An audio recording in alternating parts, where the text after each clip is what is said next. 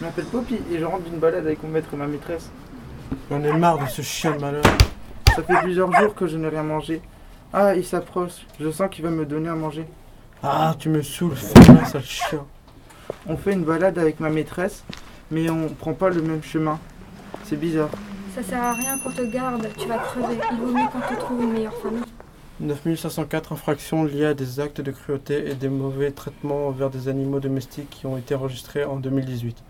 Deux ans d'emprisonnement et 30 000 euros d'amende au lieu de 6 mois et 15 000 euros prévus auparavant peuvent être encourus pour une maltraitance animalière. Si vous êtes témoin de maltraitance animalière, appelez le 112.